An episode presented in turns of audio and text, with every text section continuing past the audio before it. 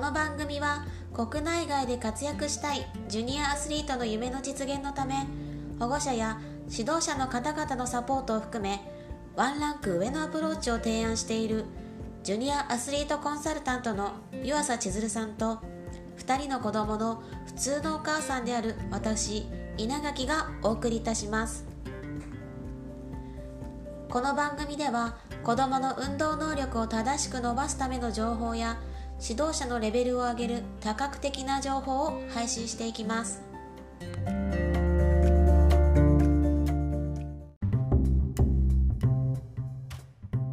第2回目の今日はこれから伸びる子供にするためのチェックポイントと運動が好きな子供にするためにはじゃあ一体どうしたらいいかっていうのを千鶴さんにお聞きしていきたいと思います。はいよろしくお願いします。はい、よろしくお願いします。えっと、これから運動させたいとか、ちょっと上手な、上手になってもらいたいっていう小さいお子さんをもっとどんどん伸ばしていけるようにするためにどんなことが足りないのかとか、そういったことをチェックして、チェックできるよっていうことだったんですけれども、はい、はい、素人でもわかるポイントっていうのは一体どんな感じですかね？どこを見たらわかるんでしょうか？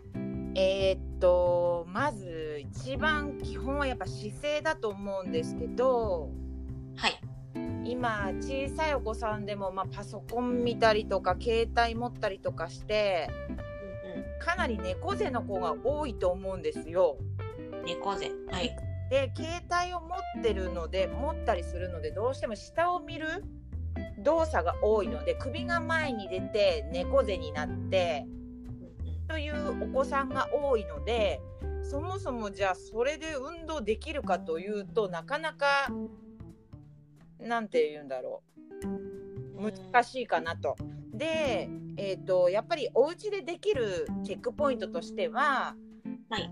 えー、とまず横横からねお子さんの横から姿勢をチェックして首が前に出てないかとか猫背の具合がどのくらいかっていうのをまずチェックすることが運動する前の要はじゅなんていうの？チェックポイント？要は運動する前に正しい姿勢でやった方が絶対的にいいわけなので、はい。じゃあ自分の子供がどんな姿勢で運動しようとしているかっていうことをまず、えっと、姿勢でチェックするってことはすごい大切かなと思ってます。じゃあそれ、姿姿勢を見るときは座った状態がいいのか、立った状態がいいのかっていうのは、立った状態で見ましょ立った状態で。う。自立った状態然気をつけしてとかじゃなくて、自然に立ってるのをこっそり見る感じで。うん、もう普通に、ああ、そうね。一人見てもいいし、立ってみてって言って、立ってもらってもいいと思今から見るよって言わないで、う。うん、どんな感じかなって、横からと前からと見たら、前からだったらた、多分その肩の位置？はいはい。がこうね、あの傾いてたりする子も今結構いるし。うん、で、横から見たら、まあ、歴然としてスマホの、あのーなんていうの？そう。スマホ。スマホがいかに体に悪い影響を及ぼしてるかっていうことが分かるような姿勢になってると思うのではい。首が前に出て背中がこうね丸く。軽くなってっていう感じで多分立ってる子が多いうんと思って目線も多分下になってる子が結構多いのでまずそこを普段の生活の中で見てあげてもしそれが我が子にあるのであればまずそこは改善ポイントかなと。うんはい。はい、それを改善するのはどうやったらなる改善できるんですかね？うんとよく胸を張れとかって言われるじゃない？言われます。あれって胸を張ったところであの正しい姿勢になってるわけではなく胸を張ることで逆にあの腰が反ったりとかねああ、そうですね。ところにそうそうそうそうえっ、と負担をかけるのであまりあれはよろしくなくまあ姿勢を良くする運動っていくつもあるんですけど、はい。多分みんな持ってるものとしたらああいうポールストレッチポールみたいなのとお家にある人って今多いんじゃないですかね。どうなんだろう。私は千鶴さんに言われて買いましたけど。例えばうんあんなものを使ってももちろん運動であの正しい位置というかあの本来あるべき位置に、えー、と姿勢を戻してくれる効果もあるんですけどまあ普通に上向きでその地べたに寝て簡単な運動っていうのはもちろんあります。うんだけどこれ音声ではなかなかうまく伝えられないなっていうところかな。ね。一はい本機会を作りましょう。そうですね。そうですね。なんか本当に簡単にできるので、うんうんと一番簡単なのはあの稲垣さんもご購入いただいたもうストレッチボールはい。あれが万能。あの、なんか、半円の形だったんですけど、うん。それはグラグラな方を下にして寝ればいいですか？うん。ハーフハーフカットですよね稲垣さんが買ってるの。あれ二つ持ってます？?1 個しかないです。一個しかない。一個でいますが、えーっとグラグラじゃない平らな方を下に向けて、はい。床にして。要はかまぼこの状態にして、はい。それを上半身頭のこのてっぺんから、どっか多分えーっと上ぐらいかな。そうそう、うん女性で言うと下着のねうん。ラインの方まで多分置けるような長さだと思うんですが、うんそこに置いて寝っ転がるだけでも、うーん。えっと、通常あるべき位置に戻りやすくはなります。うーん。うん、だから多分その何もわからないで、えっとなんか例えばね YouTube で何かをやるっていう見ながらやるっていうよりもああいうツールを使ってあげると子供も分かりやすくなるし。ああ、そうですね。うんっ。ていうのが自然に習得できるので、えっと、多分ああいうこうツールを持っていらっしゃると皆さん便利なのかなとは思いますけどね。うーんうん、何分ぐらい転がったらいいですか？もう45分でいいと思う。?15 分。はい。うん、で2つそのかまぼこみたいな要はハーフカットって言われるものを2つ持ってる人ははい縦に並べて、うん頭の先から多分2つ並べるとどっか骨盤のあたりまで多分届くと思うので縦に並べるんですね。そうそう縦に並べてその上に、えー、と要は背骨がまっすぐ乗るようにして寝て普通にこう深呼吸してるだけでもうん正しい位置に戻ります。じゃあ今日早速子供に。やってみてくださ はい、わかりました。そうそう。自分もやります。うん、そしたらねそこに寝るだけで自分の首がいつも前出てるってことは多分わかるはず。うーん。うん。大体の子こんな感じになってるから本当に猫背の子が今増えていてうんまず猫背を改善してからじゃないと運動できないよっていう子が増えてるのは現場では感じます。そうなんですね。はい。じゃあまずは猫背を改善して、それから新しく運動を始めるのが一番いいよ。うん、ね。でその方がうん、えー、とよく皆さんパフォーマンスアップするためには何をすればいいかっていうこと聞かれるんですけどそもそもパフォーマンスアップする前の正しい姿勢ができてないからうん正しい、うん、そうそうそうできてないのに練習したところで効果は絶対上がらないです。これはもう経験上、そうですね。うん、もう声を大にして言いたい。結構大事だぞって。いやかなり大事。本当にそこ抜けてる人がいっぱいいるのでうんうん。これどうやったら伝わりますかね？この大事なところね。これも発信力つけるしかないですね。そうですね。つけていきます。はい。わかりました。はい。さあ、じゃあ今日2つ目のお話で、はい。運動が好きな子供を育てる。にはどうしたらいいんでしょうか、えーっと大概そういう質問される方って、多分自分が苦手とか。えどうでしょそうですね。運動好きじゃなかったですね。うそうですよね。好きじゃない。意外にそういうあの親御さんが多いんですが、えーっとよくまあ、セミナーとかでそういう保護者の方にお伝えするのはまあ一緒に親子遊び公園でしませんかっていうところに至るんですよ。そんな単純なことことでね。はい単純なことで、はい子供はやっぱりえっ、と親御さんがねやっぱりどれだけ一緒に運動してくれるか。運動って言っても別に激しいことではなくはい。それこそ小さい時散歩しますよね。子供散歩に連れていくじゃないですか。それの延長ですよね。ボールを使ったりとか、まあ、かけっこだったりとか。別にあの1キロかけっこしろって言ってるわけじゃなくてですね。だいぶ把握。公園行って例えば「お母さん」って呼んだ時に行くか行かないかの差でうー。ん。子供のテンションはね運動好きか嫌いになるかのその分かれ目にはなりますよねきっかけとして。そっか。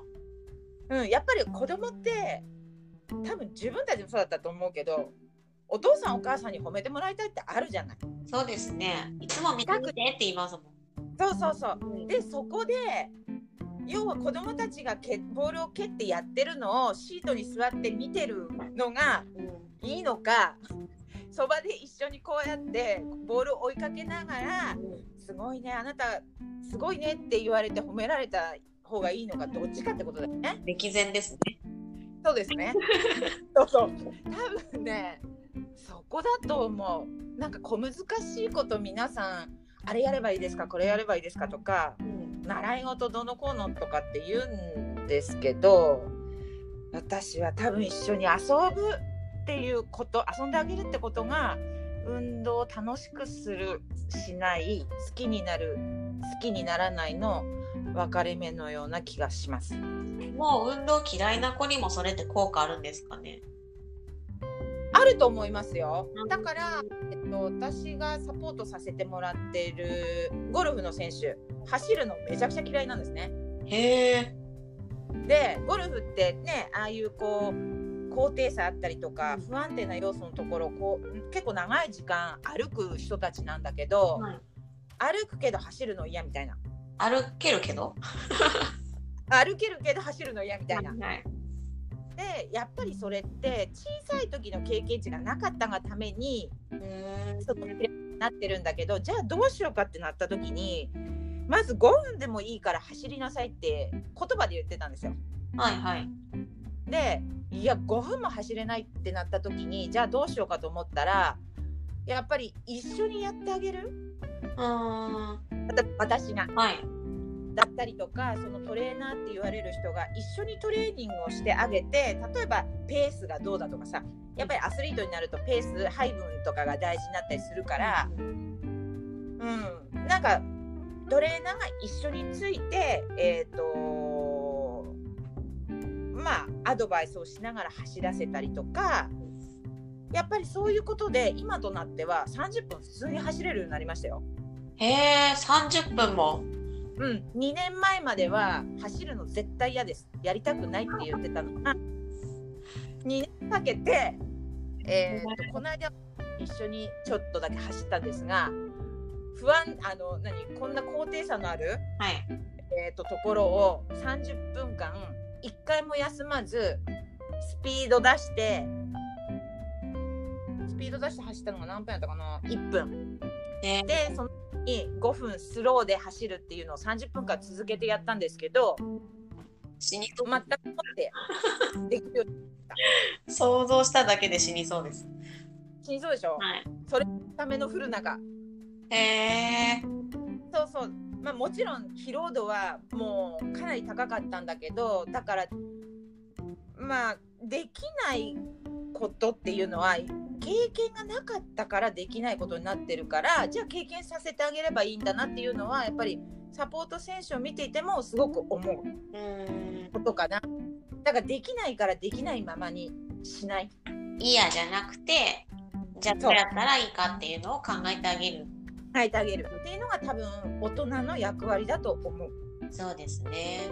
うん。なんか言葉で言っててもそれは私たちも一緒じゃないですか。大人になっても言葉で言われてても やらないじゃん。特に私も。やらない。よに戻って。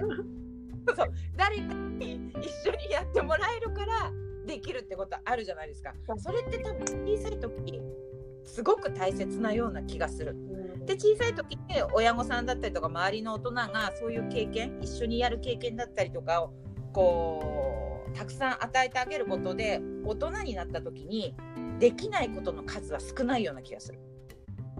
ああなるほど。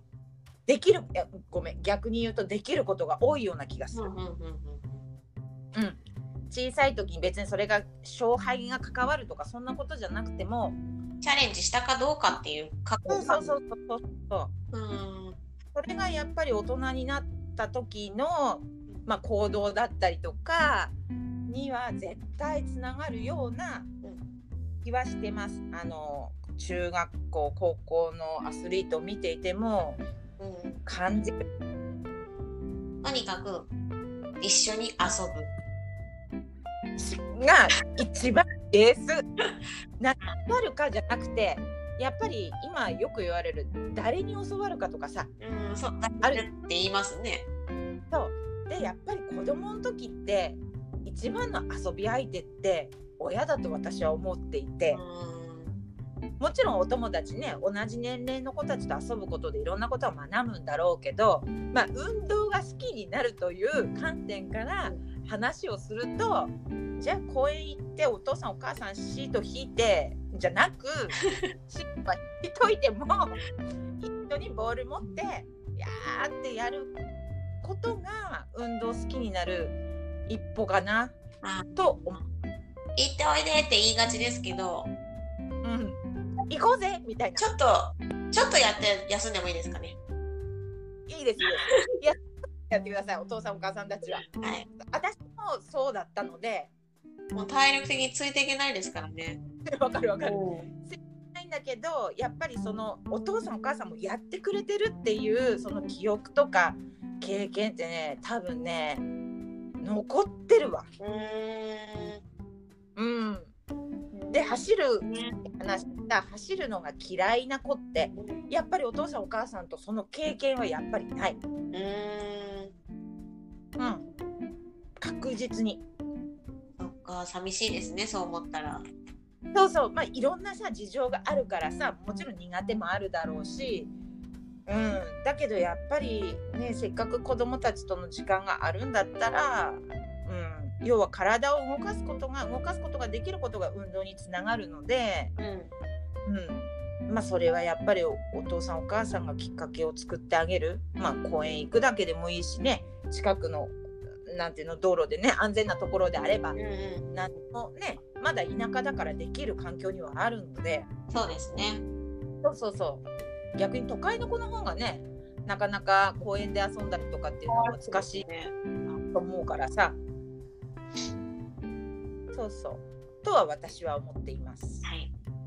はいこんなもんですか？そんなもんですね。はい。はい。じゃあ今日は、はい。教えていただいたのは、はい。はい、まず、運動云々より、何習う云々よりも、まず、うん。を良くすること、何々？姿勢ね。うん。はい。姿勢を見てあげること。はい。ですね。それと、運動を好きに育てるには、親も一緒に遊んであげること。まずはうん。第一歩として、そこの2点をやっていこうっていうお話ではいした。はいはい。じゃあ今日の、えっと、お話から気になったので、一緒に遊ぶならどんな遊びがいいのかっていうのと、なんか怪我しにくい体を作れるっていうので、はいこの辺も踏まえてお話聞けたらなと思ってます。はいじゃあ、ぜひこんな感じで怪我をしにくい体を作る遊び、はいお願いします。